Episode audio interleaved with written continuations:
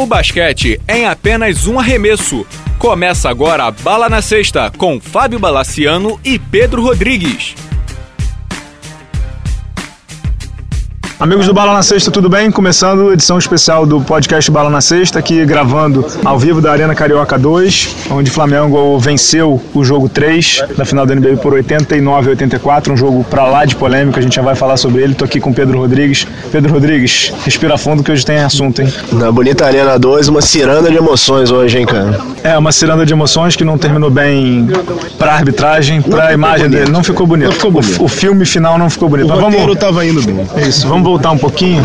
Primeiro o Flamengo trouxe essa série pra cá, podendo fechar. Na quinta-feira o Bauru venceu o Flamengo na Arena Carioca 2 por 85 a 80, fez 38 a 31 no último período e empatou a série. Pedro, queria que você falasse um pouco desse jogo. O Bauru jogou muito bem, Demetrius foi muito bem. Empatou e a gente sabia que quem vencesse o jogo 3 teria o match point, né? Ou seja, teria a primeira chance de ve- vencer, né? É, o primeiro jogo o Flamengo foi muito mal, é, muito mal. O jogo aqui no Rio. É, o primeiro jogo aqui no Rio, o Flamengo foi muito mal. Não conseguiu trazer o momento que ele trouxe do, do jogo de Marília pra cá. Arremessou muito mal nos dois primeiros quartos. O Bauru, quando viu que o, o, monstro não era tão feio, partiu pra cima e acabou levando o jogo. Até com uma certa, não digo tranquilidade, mas soube administrar muito bem o jogo. Já o, o terceiro jogo foi outra história, né? O Flamengo veio muito mais concentrado, veio muito mais é, pilhado, começou muito bem até o terceiro período, né? É, até o final do terceiro período. O Flamengo tinha 18 pontos de frente num determinado momento do quarto período, estava 75 a 57, quando o Alex Garcia, já com quatro faltas, voltou para a quadra. Aí ele fez 12 pontos praticamente seguidos, alguns com sexta e falta. O Bauru reduziu. tô- uma atuação uma atuação monstruosa do Alex. Monstruosa do Alex. Ele reduziu para dois pontos e teve chance de virar, não conseguiu. O Flamengo foi para um ataque com o Marquinhos, fez uma cesta de três. Depois de um toco dele, Hetzheimer meteu uma cesta de três e falta aqui no canto direito de onde a gente está. E sim, teve uma confusão imensa da arbitragem. O Flamengo acho que tinha dois pontos de vantagem quando o Rafa- o Rafael Hetzheimer pegou um rebote. O Rafael Luz do Flamengo colocou a mão na bola, não tinha domínio nenhum da bola quando o Diego Chiconato, árbitro, marcou uma bola presa. Uma bola presa inadmissível. A gente ainda tá aqui na, na, na Arena Carioca e esse lance não precisa rever. Esse lance não precisa rever porque é inadmissível. O Flamengo que tinha, tava com a setinha virada, teve a bola. Era um ataque Bauru teve, teria, o Flamengo ainda pontuou, ou seja, saiu de dois para quatro pontos. Logo no lance seguinte, o Bauru fez uma cesta lá, mas voltou pro Flamengo num ataque, Flamengo com dois de frente, t- marcaram uma falta do Alex em cima do Rafael Luz. Essa eu, a gente está gravando logo depois do jogo, são 17 horas. Eu não vi. Eu não vi porque a gente estava encoberto, por muita gente em pé e tal, e tem esses painéis de LED, a gente, eu não vi. Eu realmente não vi a imagem.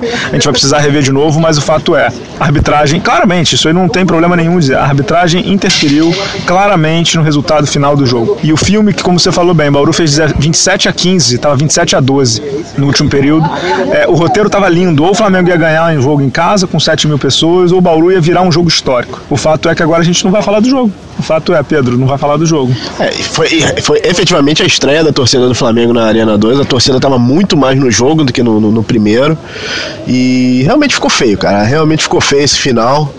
É, manchou. Acredito até que a- as duas primeiras faltas do Alex no primeiro quarto também são discutíveis. Foi uma dupla, a primeira foi uma dupla falta dele com o Marquinhos. E é, ficou feio, cara. Ficou bem feio o- o enredo, né?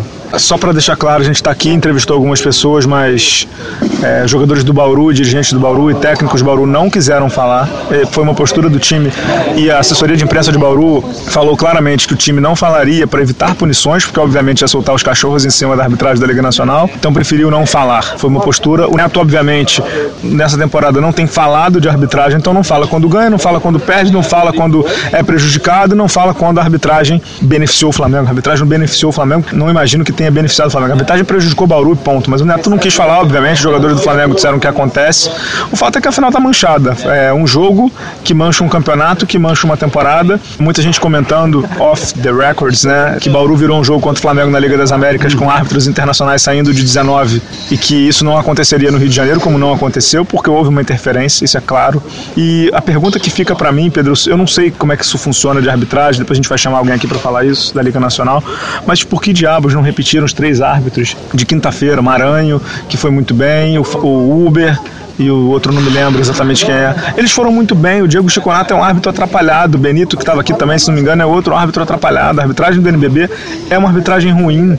É uma arbitragem que suscita dúvidas. Por que, que eles não repetiram os árbitros? É, tudo bem, Bala, mas assim, até o, o final do, do, dos dois primeiros quartos, eles estavam bem, estavam levando o jogo muito bem. Na hora do aperto é que eles falharam, né, cara? Isso, isso é que não dá para entender, né? Eu sei, mas a gente sempre fala no futebol que árbitro bom é árbitro que não, não, Que não se- aparece. Não aparece. Exato. Árbitro não joga. Hoje aqui Jogou. é, é, tem uma coisa no jornalismo que é o lead, né? No lead você tem que escrever lá basicamente o que foi. No lead você vai ter que falar da arbitragem. Se você tem que falar da arbitragem no lead, significa que ela foi ruim.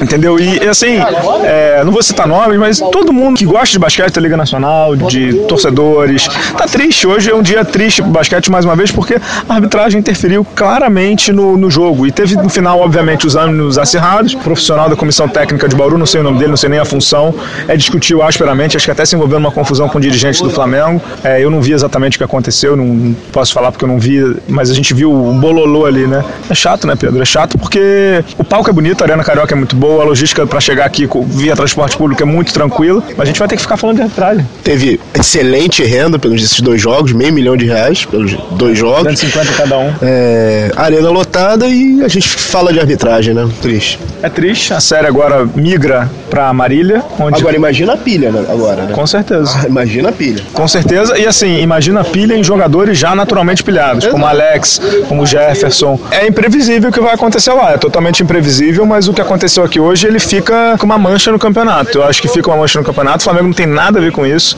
mas pra mim, claramente, foi beneficiado. Pra mim, é, é, Bauru foi prejudicado hoje no, no, no- no jogo, Pedro. A bala, assim, não, não dá pra botar muita pilha, mas acaba, acabou virando um jogo de risco, né, cara? É um jogo de risco, mas não tem muito o que fazer. Bauru tem mando de quadra, vai ter que jogar em Marília. É um jogo 4 de novo, com televisão aberta, Sport TV também exibindo. Vamos ver o que vai acontecer aí. A gente tem cinco dias para os times esfriarem a cabeça, né? Para as comissões técnicas esfriarem a cabeça. E vamos ver se eles focam só em basquete, né, Pedro?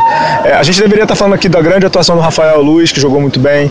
Da, Rafael Luiz, a gente está vendo ali no placar, ó. Fez 17 pontos. Da grande atuação do Ramon, que fez 21 pontos. Da grande atuação do Marquinhos, que fez 19 pontos. Do espetacular jogo do Alex, que fez 12 pontos no último período. Foi, Ente- foi, foi impressionante. Duas cestas, duas, duas penetrações com falta depois, foi impressionante. Foi, foi impressionante. A gente não vai conseguir falar, a gente vai chorar um pouquinho as pitangas no carro agora voltando da Barra, porque até a Zona Sul, Botafogo e Gávea é longe, depois a gente vai seguir o nosso caminho, mas o fato é, a, a imagem do basquete não, não sai bem na foto hoje, nesse sábado aqui na Arena Carioca 2, não. Arena Carioca, de novo, belíssima, um ginásio espetacular, seja para judô, para basquete, qualquer coisa, um ginásio muito bom. Não entendi as reclamações que houve de luz, acho que a reclamação de luz impactou muito mais para os atletas do que para o público. A questão de é, ginásio ser mais frio ou não, isso aí é. Na HSBC Arena é assim, ginásios grandes normalmente são mais frios. Você não pode ter um caldeirão sempre. O Flamengo sabe que não pode ter o caldeirão sempre por conta da regra da NBB. Então, eu acho que é assim. Eu ainda acredito que essa série volta para o Rio, pro dia 11, pro jogo 5. Mas o fato é, o jogo 4 semana que vem vai pegar fogo, né, Pedro? Também acho que dia 11 estaremos aqui de volta, espero que sim. E vamos ver, vamos ver como é que se comportam os dois times agora pra semana que vem. Semana né? que vem, dia 4, menções honrosas aqui pra gente fechar positivamente, se é que é possível. Demetrios muito bem no, no jogo 3, Neto muito bem no jogo 4, conseguiu ajustar os problemas. O Flamengo defendeu muito melhor no começo do jogo, fez um terceiro período lá 28 a 16, brilhante, também jogou muito bem. Então o Flamengo conseguiu reverter em pouco tempo o que lhe era difícil, ou seja, sair de um jogo 2 perdido no Rio de Janeiro para virar né, a série, fazer 2 a 1 O Flamengo poderia estar nas cordas agora. O Flamengo fez o que tinha que fazer, venceu um jogo em casa, né? E agora tem a chance de, no mínimo, decidir o jogo 5 aqui no Rio de Janeiro. É, e o meu destaque é, final, o seu foi o Demetrius, pra mim foi o Léo Mendel, que teve uma boa atuação nesse jogo, foi bem positivo pra, pra Bauru, né? Foi, quem foi mal nesse jogo 3, mas que foi muito bem, foi o Paulinho, né? O Paulinho tinha sido cestinha com 17 pontos, hoje ele zerou, a gente tá vendo o número dele ali com traço, infelizmente para Bauru. O Flamengo jogou muito O arremesso final dele foi, foi Pesou, pesou, pesou, pesou. É, Na a bola não era pra ele, imagino, mas acontece. Acho que é do jogo. Ele jogou bem o jogo 2, ganhou pro time dele. Hoje ele não esteve bem. Vamos ver o que, que acontece pro jogo 4. Algum recado final aí, Pedro? calma, parcimônia e vamos jogar só, né? O foco fique em quadra É e que chega, vamos falar de arbitragem até segunda ou terça-feira, de resto vamos, vamos pra quadra. Bom jogo a todos aí, jogo 4, obrigado ao Amorim, Estação Indoor, te agradece Flamengo também pelas credenciais que liberou aqui educadamente pro, pro podcast Bala na Sexta estar aqui dentro da Arena Carioca 2, momento marcante, né, da, da trajetória do podcast. Isso aí, Pedro, obrigado, até a próxima. Obrigado, gente, até a próxima, tchau, tchau.